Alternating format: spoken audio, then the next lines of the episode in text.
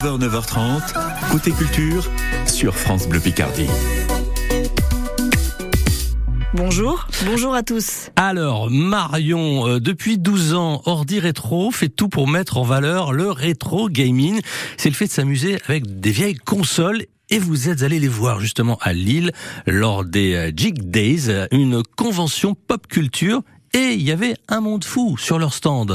On repère assez vite les bénévoles avec leurs t-shirts, leurs énormes bannières rétro vers le futur et les vieilles consoles de jeux. Dreamcast, mais on a aussi des Xbox. Euh, là, c'est un PC qui tourne avec Steam pour mettre en avant Arkanoid qui revient. Et oui, le jeu de casse-briques est de retour.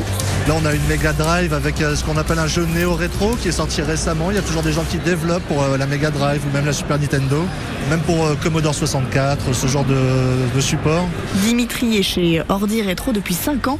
Il installe les visiteurs devant les écrans. Regardez là-bas, c'est papa qui joue entouré de tous ses enfants. là. Je vais aller les embêter. Allez-y. Et ben là, on découvre, on vient de lancer le jeu.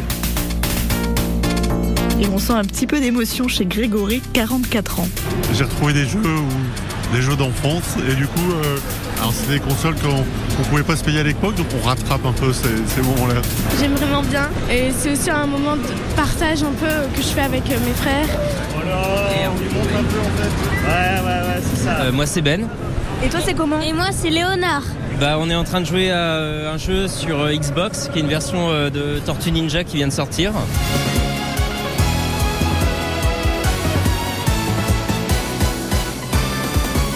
Qui reprend en fait euh, l'esthétique des vieux Tortue Ninja des années 80-90. C'est vrai qu'on est un peu accroché, on n'a pas vu leur passer quoi. Il y a plein de personnages, euh, d'attaques spéciales. euh. Et le côté euh, dessin un peu euh, à l'ancienne. Je trouve que c'est bien fait quand même.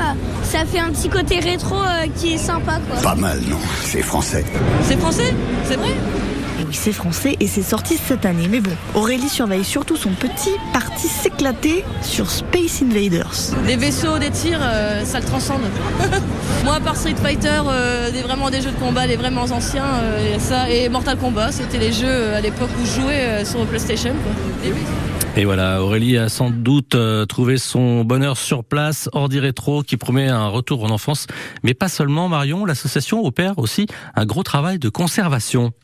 Oui, et on comprend quand Dimitri nous raconte la scène qui l'a le plus marqué. De voir un enfant, voir un jeu qui est sorti il y a 50 ans, euh, juste le regarder du haut de ses 5 ou 6 ans.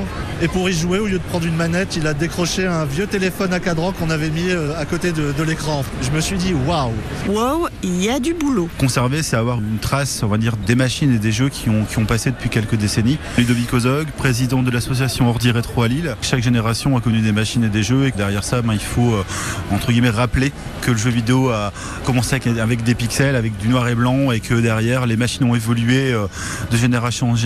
Il y a aussi les grands noms du jeu vidéo, qu'il faut pas oublier, et les grands studios qui n'existent plus forcément aujourd'hui, mais qui ont influé sur tout ce milieu de- du jeu. Ordi Rétro loue des machines ou des expositions à toutes les médiathèques de la région qui en font la demande, mais à d'autres ambitions. L'objectif, c'est d'avoir euh, une collection qu'on pourra un jour exposer dans un lieu ludique, un musée, un lieu qui mixe les générations, on va dire, de- des années 70 jusqu'à aujourd'hui. Voilà, et qu'on puisse peut-être pérenniser ça dans les années à venir avec des actions euh, plus régionales. Et si jamais le rétro gaming c'est votre et que vous voulez aider l'association, un appel à bénévoles est lancé.